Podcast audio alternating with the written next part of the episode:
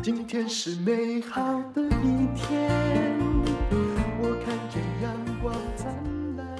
欢迎收听人生实用商学院。嗯，我今天要讲什么呢？是一个比较严肃的题目，也就是普京在母亲节那个时候的胜利日阅兵演讲全文。那我后来看一下，我们这里并没有翻译，主要可能是俄文很好的人。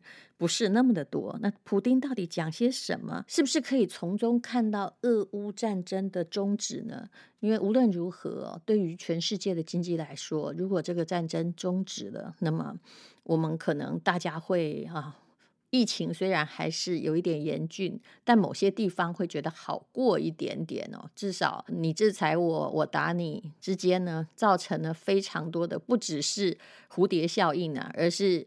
经济上的大炮效应，虽然战场远离我们，但是所有的人呢都被影响到了。好，来听听普丁在讲什么。那中间如果我有自己把它插话的话，我前面会用噔噔，就表示是我说的。其他呢，我会模仿一下军人的语气。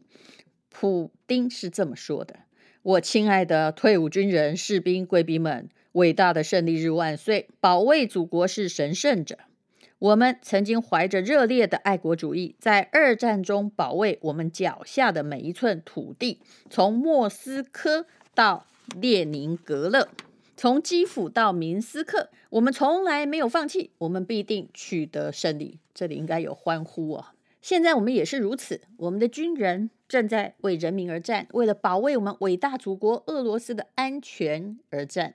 胜利日精神对每个俄罗斯人来说，都深有感触，没有一个俄罗斯家庭不被伟大的卫国战争而感动。在今天，生生不息的爱国军团，那些英雄的子孙曾孙会带着他们的照片，那些在相片上永远年轻的士兵们，回到这里。这里就是指红场。我们作为英雄的后代，作为胜利日精神的继承者，我们有责任牢记那群。粉碎纳粹的英雄，他们让我们时刻保持警惕，让我们能够竭尽全力的避免全球性的纳粹恐怖主义再次发生。好，等等，其实这个开场白呢是有意义的，为什么呢？因为他指的就是那个泽伦斯基，那个基辅的总统，他就指他是新纳粹哦。好，那接下来我们回到普丁的话。尽管俄罗斯在国际关系中一直和一些国家有矛盾，但俄国主张要建立一个平等的、不可分割的安全体系，因为这一国际性安全体系对世界和平至关重要。等等，这里又奇怪了，他建立的是安全的体系。普丁接着解释：二零二一年十二月，俄罗斯提议缔结安全保障协议，和西方坦诚对话。俄罗斯想要寻求合理的。妥善的解决方法，照顾彼此利益，维护世界和平等等。他一直在讲世界和平哦，啊，就是 世界和平要发动战争来维护吗？好，我们回到普丁的话。然而，一切都是徒劳。北约根本不想听我们说话，这意味着北约实际有他们的一套完全不同的计划。我们也很快的看清了他们的计划。北约公开的筹划对。顿巴斯地区的军事行动，从而计划入侵俄罗斯的历史土地，包括我们的克里米亚。而在基辅，基辅总统宣布希望获得核武，并且积极加入北约。这一切的一切，我们都清楚地看到，北约集团正虎视眈眈地对我们的历史领土进行积极的军事扩张。于是，一个巨大的俄罗斯绝对不能忽视的威胁被制造出来了。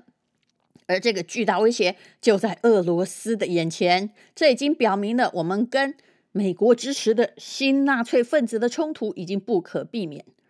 让我再强调一次，我们清楚的看到了北约的动作，北约大量的军事顾问和雇佣兵在乌克兰东部密集活动，同时北约源源不断的往乌克兰运送武器，火药每天都在增加。于是，伟大的俄罗斯果断的对这一系列的。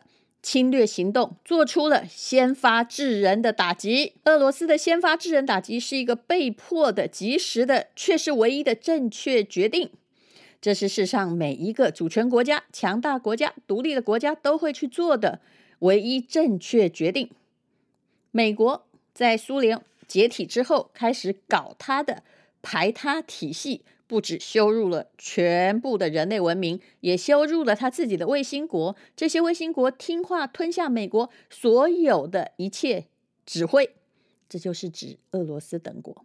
但我们是一个不同的国家，永远不会放弃对祖国的热爱、对信仰的忠诚以及对传统价值观的坚持。可是，在西方，这些东西被大量篡改，他们道德沦丧、愤世嫉俗的疯狂篡改二战历史，他们歇斯底里的煽动着对俄罗斯的恐惧和仇恨，他们恬不知耻的赞扬俄国叛徒，他们肆无忌惮的嘲笑着我们的英雄事迹。所以意思就是俄罗斯啊被羞辱的啊，我这里应该要用等等，因为这是我的话了哈。好，最后呢，我也不用再念了啦。也就是说哈，他跟阵亡的烈士致意，普丁跟新纳粹炮火和袭击下死去的老人、妇女和儿童致意，还有对这些不幸死于新纳粹手中的人们致意。哇哦，而且他们还要并肩站着，然后。结合伟大的俄罗斯力量，哈，多民族国家无以伦比的团结力量，荣耀属于俄罗斯和俄罗斯军队。为了胜利，万岁！好，我讲完了。哎呀，他有没有对于被他们打死的乌克兰的人民致意呀？当然，答案是没有啊。嗯，那么到底？他这个演讲透露出什么呢？其实我要先讲我的结论，这个结论就是这个战争目前短时间内不会有止息的那一天。为什么？因为这战争的目的不清楚，它不是要回某一个国家，而是对于某一种压迫着他们的、让他们不爽的精神的反制。这个战争似乎不是在打乌克兰，根本是在打美国还有北约。那如果再扩张下去啊？真的也很恐怕会变成第三次世界大战。其实这也是所有的文明国家不想看到的一个事实哦。因为每一次哦，只要意识形态在作祟的话，大概哦，你用理性跟他沟通都没用。普丁的胜利日演讲并不长，但是他的讲话重心，我们来分析一下。答案就是他在强调他的。合法性，合法性，合法性，所有的讲话都在讲合法性，侵入乌克兰的合法性，哈，他掀起战争的合法性，哈，甚至是俄罗斯人为此战争殉难的合法性。那他的重点就是先回顾二战呢，把第二次世界大战比照今天，第二次世界大战打纳粹，现在打的叫新纳粹，那新纳粹指的当然是乌克兰的总统。的主张，那重点二呢，就是因为国际安全体系啊是失败了，大家这个西方拒绝了我们的安全体系，所以我们兴起战争。你看，当他的逻辑如果是这样的，真的，嗯，很难解释啊，很难，很多事情很难用理性说明。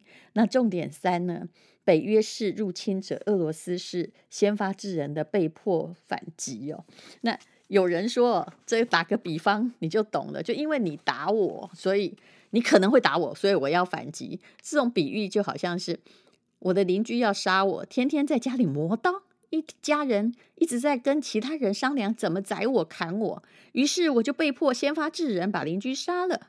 那请问，到底是谁犯法呢？答案是。别人可能是还没有开始嘛，对不对？你也不叫教唆犯，但是你是一个真正做的那个行为的犯人呐。那北约没有真的去杀死俄罗斯，但是北约整天往乌克兰送训练军官、送武器弹药哦。那普丁的解释是：你们就是想弄死我，所以我先动手了。这是具有合法性的攻击。整篇演讲都在强调合法性的问题，但是呢，明明是胜利日，普丁没有讲到胜利的问题。那俄乌战争因为打起来就是为了某种反抗嘛，哈，那怎么样叫做胜利呢？目标是什么呢？啊，也有人说，如果你我拿下了乌克兰的基辅，建立傀儡政权就算胜利啊，那或者把乌东全部都打下来，建立亲俄罗斯的政权就叫做胜利。可是。普丁说的比这个更严重，就是消灭乌克兰新纳粹叫胜利。那什么叫做消灭呢？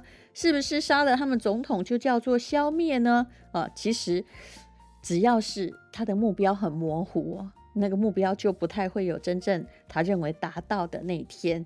他只有在哀悼他们的死者，但是并没有提到他们自己对乌东的占领到底是什么样的意思啊？那普丁。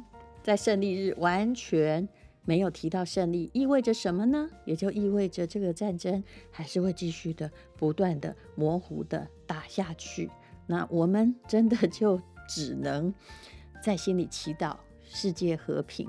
如果一个人发动战争是为了怕被杀，为了要追求世界和平，那在理性上又有什么好说的呢？